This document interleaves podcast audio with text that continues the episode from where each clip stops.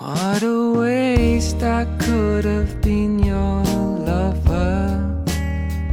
What a waste I could have been your friend. 零六年十月十五日，到底要几天一起投啊？师傅很喜欢猫，我们的一个学姐因为要回国，所以准备把猫送给别人。因为和师傅一起合租房子的人不喜欢猫，师傅就不停的打电话来怂恿我养。我说让我想一想，然后半夜十一点多给他电话。第二天我们带猫回家，母猫一岁，白色和黄色花纹，好像小老虎。师傅觉得猫有点胖，可是我觉得很瘦。据说他父亲是那个区的古惑仔来着。学姐说猫很聪明，可能感觉今天要被送人，从早上开始就很恍惚，躲在床底下不肯出来。学姐说它叫咕噜，因为每次吃饱了以后，就会从肚子里发出很大的咕噜咕噜的声音。临走的时候，学姐把我们送到门口。厚厚的镜片后面有泪水打转。他说：“你一定要好好对它啊。”我说：“嗯，你放心吧。”师傅陪我把猫抱回家，我把猫脖子上的铃铛解下来。猫很怕生，一下子钻到我床底下。师傅问：“你要给它取什么名字？”我说：“猫不应该有名字。”把猫砂放到洗手间，和隔壁小帅打声招呼，以后要给厕所留个门。隔壁小帅很贴心的对我笑着点头，说：“嗯。”就这样，十一月的时候，我有了一只猫，或者应该说猫有了我，又或许不是拥有的关系，而是安东尼开始和一只猫一起生活。有趣的是，自从有了猫，我家的三个人再加上师傅，他们一放学第一件事就是跑到我房间，在床边跪下往里钻，因为猫还是很警惕，所以一有声音就赶快钻到床底下。有的时候我捧着笔记本在床上躺着，隐隐约约的有被众人膜拜的感觉。零六年十月十六日，蛋白粉也太难溶了。几乎每次夏天到来以前，我都有一个恐慌期，原因不外乎太瘦了，没有什么肌肉。由于这次第一次在西方猛男世界里过第一个夏天，心里就更没底了。似乎和爱牙日一样，每年夏天之前都有一个主题。比如 X 年前的饭后站在阳台举哑铃一百次，俯卧撑三十次。去年的主呀，我会每次坐公交的时候都给老奶奶让座的，请给我一副大胸肌，就好像那个外国童话被装在瓶子里的那个魔鬼，关了十年以后想救我的人，我要实现他任意一个愿望。关了一百年以后想救我的人，我要他长生不老；关了一千年以后想救我的人，我要送他一座金山；关了一万年以后想救我的人，我要吃了他。为了长肉强壮，我和隔壁小帅一起办了一个季度的游泳健身的卡，不过似乎没什么起色，所以。今年我破罐子破摔，主题成了，如果还不变成猛男的话，老子就加入 B 社会。零六年十月十八日，A song for her。I will kiss you north, north and north. I will kiss you everywhere, on your fingers, on your hair, on a chair, on a stair, on the flower in the air. And I will kiss you, teddy bear. I will kiss you on your head, also when you're on a mat, tumbling like an acrobat, I will kiss you, dog and cat. Tell me what you think about it. 亲爱的不二，你看，我们用嘴唇表达最强烈的情感的时候，不是语言。所以我会经常觉得，语言的能力被我们夸大了。不二啊，那些我们觉得理所应当的事情，不一定是对的。人真的跑得比河马快吗？零六年十月二十日，在靠近太阳的地方住下，搬家了。现在和 Rose 瑞恩夫妇一起住，房租涨了，有自己单独的卫生间，一个月要五百澳元，大概三千多人民币。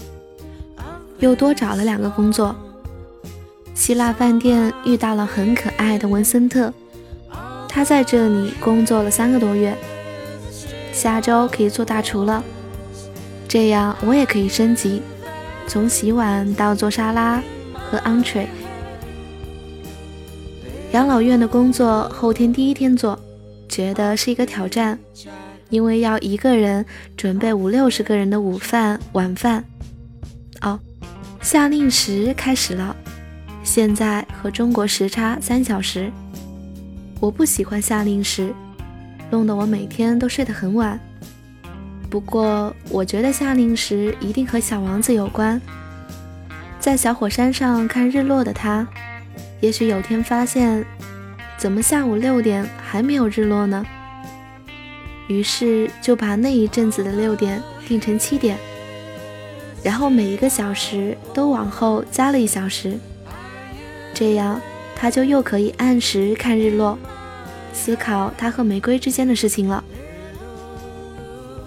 猫现在的胆子越来越大，我刷牙的时候，它会跑到洗手间来踩我的脚。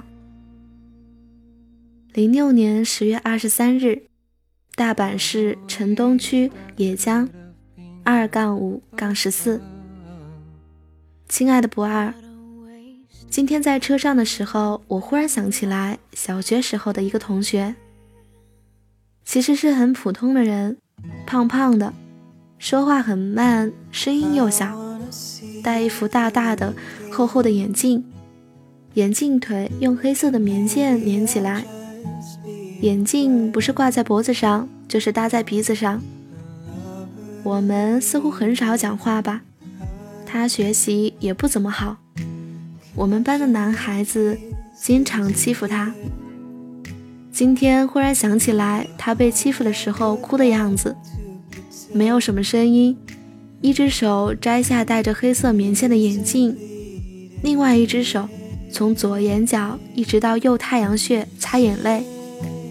本来眼镜度数太大，眼睛就显得小，哭的时候就更看不到眼睛了。嗯，就是这样子哭。怎么就忽然想起这个了呢？另外，那个女生也是很会笑的人，笑起来的样子看着很舒服呢。零六年十月三十日，如果我是真的，养老院是一对四五十岁左右的中国夫妇开的，本来说好我是来当厨师的。可是那个可恶的老太太又让我擦玻璃，又让我扫地的。我一直觉得那老太太对我干活不满意，所以她一出现我就很紧张。可恶老太太让我给他们打扫房屋，我想我的底线就是坚决不打扫洗手间。收拾房间的时候就能看到他们房间内不一样的摆设。Linda 的房间一直很干净。床头摆放着儿子一家的照片和用毛线缝制的天使。弗莱德的房间挂满了各种奖牌，他之前似乎是个运动员。杰森的房间有很多恐龙模型和关于恐龙的书籍，他有一个插卡式的老款游戏机。布朗整天在房间睡觉，艾弗森的房间总是乱糟糟的。我就吓唬他，不赶快自己收拾好，中午就不给他饭吃。中午做炸鱼，可恶老太一直在我旁边念叨，说我用太多油，说我切的鱼太大条，说面糊要挂的厚，这样看起来鱼比较大，说要把装鱼的那个铁盘子放到烤箱里，边炸边放。铁盘子很沉，一只手没拿动，用另外一个手臂托了一下，结果没注意到。铁盘子的另外一头已经在炉子上烤红了，当时右胳膊上吱啦一声。可是我想，不能把一大盘子鱼扔了，咬着牙硬是给放到烤箱里。然后一看，胳膊上整个少了一大块皮，疼得我手都抖了。可恶老太看到了，问我要不要紧，我说没事，她怪我不小心。回家之后感觉不怎么疼了，就自己涂了点烫伤膏。可是第二天起来一看，小臂肿得比大臂还粗。Rose、瑞恩看到了，非要带我去医院，挂号就要三百多。好在我有医疗保险，医生说我烫伤之后应该立刻来医院处理，这是三级烫伤。我觉得不怎么疼。是因为神经都被烫死了，现在是夏天，很容易感染的。之后回家，Rose、瑞恩就一直叮嘱我怎么吃药，睡觉时候用什么姿势，如何洗澡什么的。Rose 特意打电话给马来西亚当护士的妈妈，问要怎么忌口，弄得我很感动。零六年十一月三日。一直没有掉下来的泪，就这样消失。亲爱的不二，很多人说羡慕我现在的生活，很多人说我的生活很精彩。如果我说我现在的生活很辛苦，是前所未有的艰难，他们会不会觉得我身在福中不知福呢？早上闹铃响。有时六点，有时七点，一下子就拖回现实生活。就算有个严重烫伤，也要坚持工作。在希腊饭店做沙拉，切到手指不敢告诉大厨，怕别人觉得切东西都切不好。因为单子不停的进来，也不能去洗，只好往上面撒点盐，继续工作。Long Green 饭店捡菜的地方冷得要死，这几天还降温。